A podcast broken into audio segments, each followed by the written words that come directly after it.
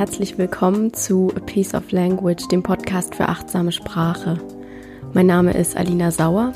Ich bin Texterin und Redakteurin und in diesem Podcast bekommst du von mir Impulse, wie du deine Sprache bewusst nutzen kannst, um dein Leben entspannter und erfüllter zu machen. Ich hoffe, du bist gut ins neue Jahr gestartet und wünsche dir ein glückliches und erfolgreiches Jahr 2020 und hoffe, dass es genau so wird, wie du es dir vorstellst oder noch besser.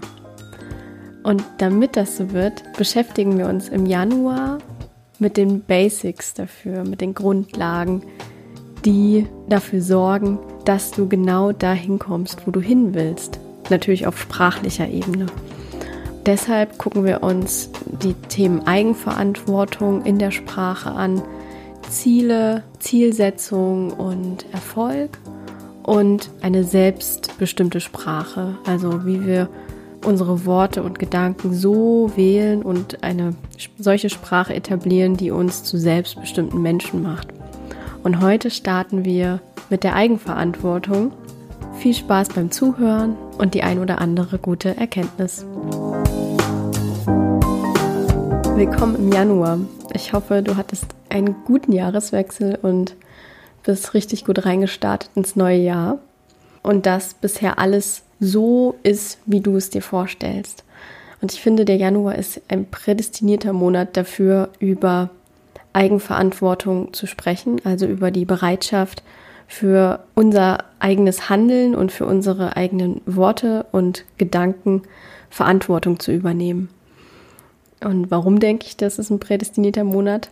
Ganz einfach, weil so viele Menschen im Januar ihre Eigenverantwortung wieder für sich und ihren Körper und ihre Gesundheit und so weiter übernehmen und sich aktiv dazu entschließen, indem sie mehr Sport machen wollen, indem sie aufhören wollen zu rauchen, indem sie auf ihre Ernährung achten wollen und so weiter.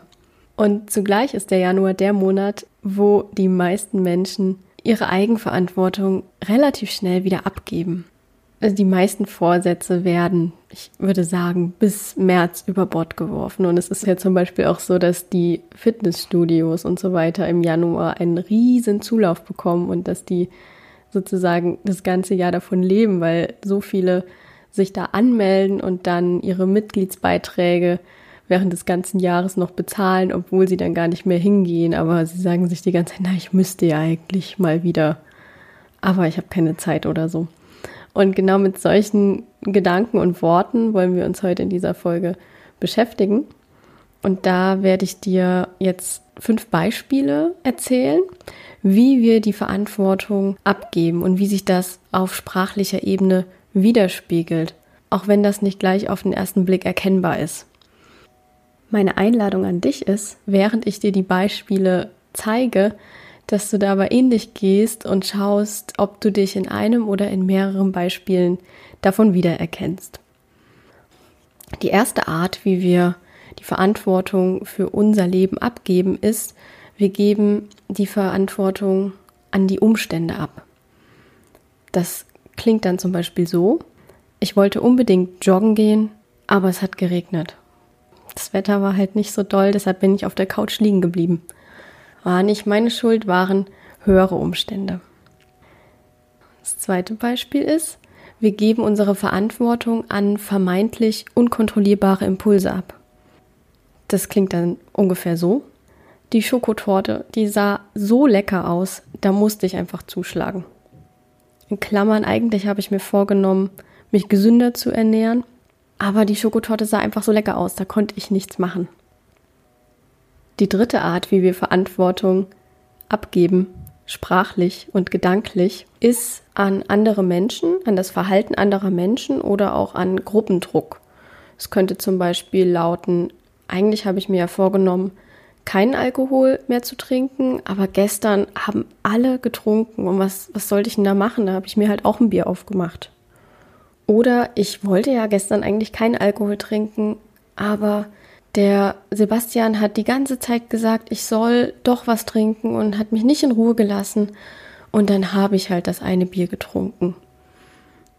Oder eine andere Situation wäre, das ist so, so eine typische Kindergartenkonversation.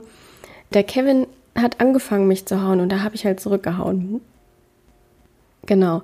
Diese drei Beispiele. Wir geben unsere Verantwortung ab an die Umstände, zum Beispiel ans Wetter, an unsere Impulse, dass wir eben gerade Lust auf Schokolade haben, oder an das Verhalten anderer Menschen. Das bedeutet, dass wir unsere eigenen Pläne und Überzeugungen über Bord werfen, aus Angst davor, dass wir abgelehnt werden oder zur kurzfristigen Bedürfnisbefriedigung. Also wir wollen lieber liegen bleiben, wir wollen lieber die Torte essen oder wir wollen insgeheim eigentlich doch was trinken und haben dann eine gute Ausrede dafür, dass wir es tun, weil wir sagen, naja, alle anderen haben das ja gemacht oder mir wurde die ganze Zeit gesagt, ich soll mir doch auch ein Getränk aufmachen. So. Das sind so die Klassiker, wie man sich rechtfertigt, wenn man äh, einen Vorsatz fürs neue Jahr dann über Bord wirft. Und dann habe ich noch zwei weitere Beispiele, die jetzt nicht unbedingt mit guten Vorsätzen fürs neue Jahr zusammenhängen, aber die trotzdem öfters vorkommen, wenn es darum geht, die Verantwortung für die eigenen Gedanken, Gefühle und Handlungen abzugeben. Und zwar viertens an soziale Rollenbilder. Also, dass man zum Beispiel sagt, ich hasse es eigentlich zu kochen, aber als Ehefrau und Mutter muss ich eben meine Familie versorgen. Oder ich hasse es zur Arbeit zu gehen, aber als Mann muss ich ja das Geld nach Hause bringen. Das sind solche Aussagen, die spiegeln so antiquierte soziale Rollenbilder wider, die sich ja mehr und mehr auflösen, zum Glück, aber die manche Menschen trotzdem noch gerne nutzen, um eine Ausrede zu haben, nichts ändern zu müssen. Also dass äh, da eigene Bedürfnisse sozusagen vermeintlich hinten angestellt werden und das als so ein, so ein Schutzschild benutzt wird, so ich ich würde zwar eigentlich mir wünschen, dass es anders ist. Ich würde mir wünschen, dass die Arbeit im Haushalt, dass die gerecht aufgeteilt wird, zum Beispiel das Kochen. Oder ich würde mir wünschen, weniger zu arbeiten. Aber es geht ja nicht, weil meine Rolle als Mann, als Frau, als Erwachsene, als Chef oder Chefin verbietet mir das. Und deshalb muss ich das weiter so durchziehen. Das steckt da dahinter. Und die fünfte Art, wie wir Verantwortung abgeben, ist an Regeln und Vorschriften. Und das könnte zum Beispiel so klingen, ich als Chefin muss sie jetzt deswegen abmahnen, so sind nun mal die Vorschriften. Oder ich als Schuldirektor oder Schuldirektorin muss dir jetzt einen Verweis erteilen, so sind nun mal die Regeln. Also das ist so ein blinder Gehorsam gegenüber Vorschriften und Regeln, die vermeintlich in Stein gemeißelt sind und wo man das hinstellt, als ob man nichts dagegen tun könnte. Also man schaltet nicht den eigenen moralischen Kompass ein, sondern befolgt halt blind Regeln, die sich mal irgendwann irgendjemand ausgedacht hat und denkt nicht darüber nach, ist das überhaupt noch sinnvoll, das so zu machen? Oder passt das auf die jetzige Situation? Und versteckt sich da so dahinter. Und das ist meiner Meinung nach eine ziemlich gefährliche Angelegenheit, wenn man rein nach Vorschrift agiert, weil das natürlich dazu führt, dass die Empathie verloren geht. Also dass man sich dann gar nicht in die Situation, in den Menschen reinversetzt, dass man überhaupt nicht berücksichtigt, unter welchen Umständen ist das passiert, in welchen Umständen lebt der Mensch vielleicht, der, also jetzt zum Beispiel der Schüler, der den Verweis kriegt, hat er gerade Stress zu Hause? Was steckt da dahinter? Und dass man auch gar nicht guckt, tut dem Menschen das jetzt vielleicht leid oder kann man das irgendwie anders lösen? Gerade auch so im geschichtlichen Kontext finde ich das eine sehr heikle Sache, wenn man jetzt mal in die 1930er Jahre zurückguckt und da sich die Gesetze anguckt, also was gesetzlich erlaubt war und nicht erlaubt war. Und dann ja auch sieht, wie viele Menschen das einfach blind befolgt haben, weil das gerade Gesetz war und diese Gesetze aber so viele Menschen so schlimm diskriminiert, eingeschränkt und ihnen ihre Lebensgrundlage entzogen haben, dass ich das sehr schwierig finde, wenn man da nicht in sich hineingeht und fragt, ist das richtig? Nicht im Sinne von gesetzlich richtig, sondern ist das, ist das aus humanistischer Sicht richtig? Genau, also das ist die fünfte Art, an Regeln und Vorschriften sich nur zu orientieren und da die Verantwortung daran abzugeben. Ich fasse jetzt nochmal kurz zusammen, diese fünf Beispiele. Einmal geben wir Verantwortung ab an die Umstände, zum Beispiel ans Wetter. Der Regen hat mich davon abgehalten zu joggen. Zweitens geben wir Verantwortung ab an unsere vermeintlich unkontrollierbaren Impulse. Ich wollte eigentlich Diät machen, aber die Schokotorte war einfach zu lecker und sah so gut aus. Drittens geben wir Verantwortung ab an das Verhalten anderer Menschen. Ich wollte eigentlich keinen Alkohol trinken, aber ich wurde sozusagen dazu verleitet, weil es alle gemacht haben und gesagt haben, ich soll auch mitmachen. Viertens, wir geben Verantwortung ab an soziale Rollenbilder. Ich hasse es zwar zu kochen, aber als Mutter und Ehefrau muss ich ja meine Familie versorgen und dafür sorgen, dass etwas auf dem Tisch steht. Und fünftens, wir geben Verantwortung ab an Regeln und Vorschriften. Ich muss sie jetzt deswegen abmahnen, so sind nun mal die Vorschriften. Und damit nochmal zurück zur Ausgangsfrage. In welchem dieser Beispiele hast du dich wiedererkannt? Oder hast du dich in einem oder mehreren Beispielen wiedererkannt? Und wenn ja, dann ist es absolut nicht schlimm.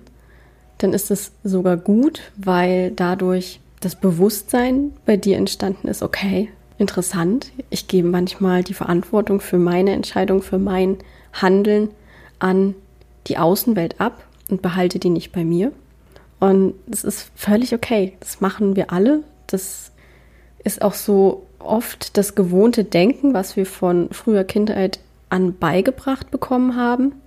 Gerade so auch im, im Arbeitsalltag habe ich schon öfters erlebt, dass dann nicht erstmal geguckt wird, okay, es ist jetzt ein Problem aufgetreten oder ein Fehler, wie lösen wir den, sondern wer hat denn den verbockt? Wer ist denn jetzt daran schuld, dass das nicht funktioniert? So dass da erstmal die Hände gehoben werden und gesagt wird, ja, an mir lag es auf keinen Fall, anstatt da proaktiv ranzugehen und sich zu fragen, ja, wie, was machen wir denn jetzt? Was ist denn jetzt der nächste Schritt, damit wir das wieder beheben können? Und genau, also dieses Bewusstsein dafür schaffen, dass das hin und wieder passiert, in Gedanken, ganz automatisch, das ist der erste wichtige Schritt, um das Ganze zu hinterfragen, um es erstmal zu bemerken. Und dann können wir nämlich auch das verändern, wenn wir es bemerken.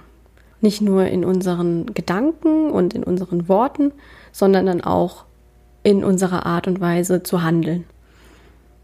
Und da stellt sich natürlich die Frage, warum sollten wir das denn verändern? Und nun stellst du dir vielleicht die Frage, warum sollte ich das denn überhaupt verändern?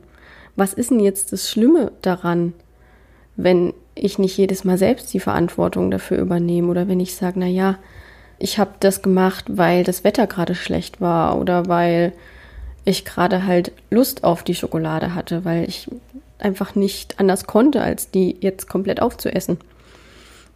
Das Fatale an solchen Gedanken und Aussagen ist, dass die uns von anderen und aber auch von uns selber trennen. Also das sind trennende Aussagen sozusagen, das sind Hindernisse in unserer Kommunikation mit uns selbst und mit anderen, indem wir einmal anderen Menschen die Schuld für etwas geben, die verantwortlich machen für unser Leben, für unsere Emotionen, dafür, wie es uns gerade geht und was uns widerfährt. Und das führt dann aber auch dazu, dass wir uns in so eine Opferrolle zwängen, also dass wir uns klein und hilflos und machtlos machen und in so eine Position bringen, wo wir wie in so einem Kellerloch sitzen und so nach oben gucken und nur auf das warten können, was uns da von oben so, was da von oben so auf uns niederprasselt. Und das ist natürlich eine blöde Lage. Aber es gibt natürlich auch einen Grund, warum wir so sind. Also wir machen das ja nicht, um uns in diese Opferrolle oder in diese machtlose Position zu bringen, sondern es bringt uns natürlich auch Vorteile, die Verantwortung abzugeben. Es ist einfach total easy, wenn wir die Verantwortung abgeben. Wir können sagen, die anderen sind schuld, es liegt nicht an uns, wir können nichts dafür, wir, wir müssen nichts daran ändern, ist dann die logische Konsequenz daraus.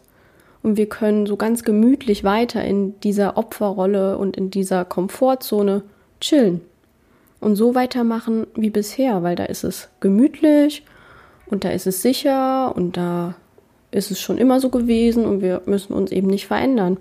Und das gefällt unserem Kopf, also unserem Gehirn, denn das arbeitet nach einer ganz einfachen Prämisse.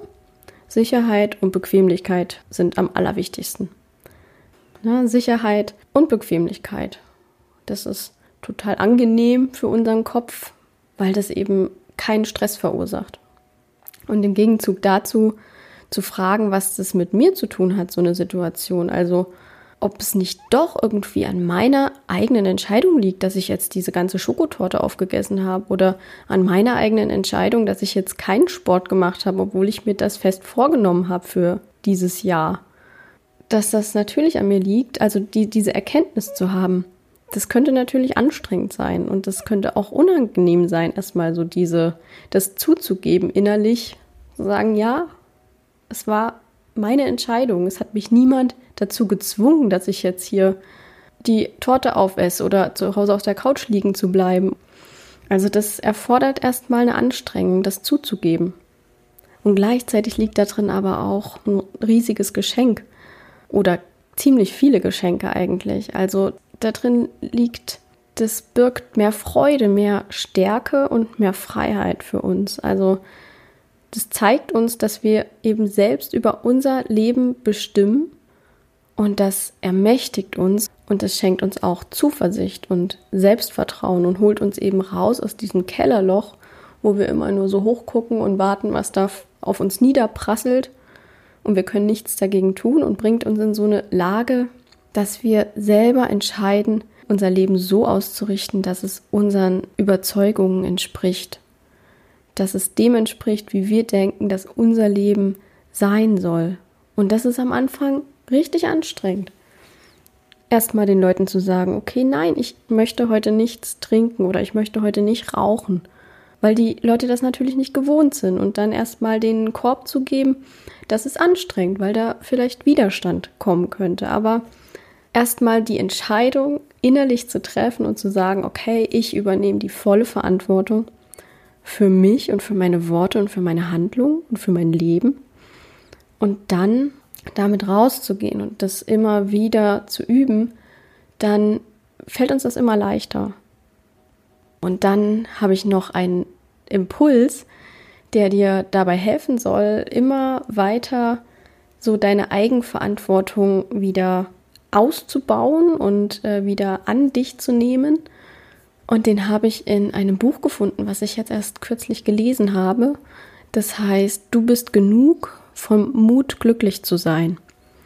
Und das ist ein Gespräch zwischen einem jungen Mann, der unglücklich mit seinem Leben ist, und einem alten Philosophen, der mit ihm in die Diskussion geht und der ihm die Lehre von einem Psychologen nahebringt, den, der heißt Alfred Adler. Und das ist der Begründer der Individualpsychologie. Also der ist Psychologe und Philosoph gewesen und hat eine total interessante Lehre begründet, war so ein Zeitgenosse von Sigmund Freud. Und das ist ein richtig, richtig gutes Buch. Also da habe ich richtig viele gute Erkenntnisse gehabt. Und das verlinke ich dir auch in den Show Notes, weil das eine klare Empfehlung von mir ist. Also richtig cooles Buch. Und da geht es auch unter anderem in einem Kapitel um das Thema Eigenverantwortung und dass wir selbst entscheiden, wie wir leben, wenn wir den Mut dazu haben. Und da nimmt der Philosoph so eine dreieckige Säule zur Hand und sagt, ja, hier auf allen drei Seiten ist was geschrieben und du kannst wählen in dem Moment, wo du über deine Probleme mit mir sprichst, welche davon du benutzen möchtest, welche Seite oder auf welche Seite du dich beziehen möchtest. Und auf diesen drei Seiten, der junge Mann liest das dann so vor, auf der einen Seite steht ich armer, auf der anderen Seite steht der böse andere. Also das repräsentiert sozusagen so diese Opferrolle. Ich kann nichts dafür, alles ist schlimm und die äußeren Umstände machen, dass es mir schlecht geht, das ist, dass ich armer, der böse andere ist, alle anderen sind schuld, dass es mir so geht, weil sie mich nicht so behandeln, wie ich mir das vorstelle. Und dann kommt die dritte Säule, wo drauf steht, was sollte ich ab jetzt tun? Und das ist so diese selbstbestimmte Seite, wo man dann eben wieder in die Position kommt, dass man selbst wählen kann.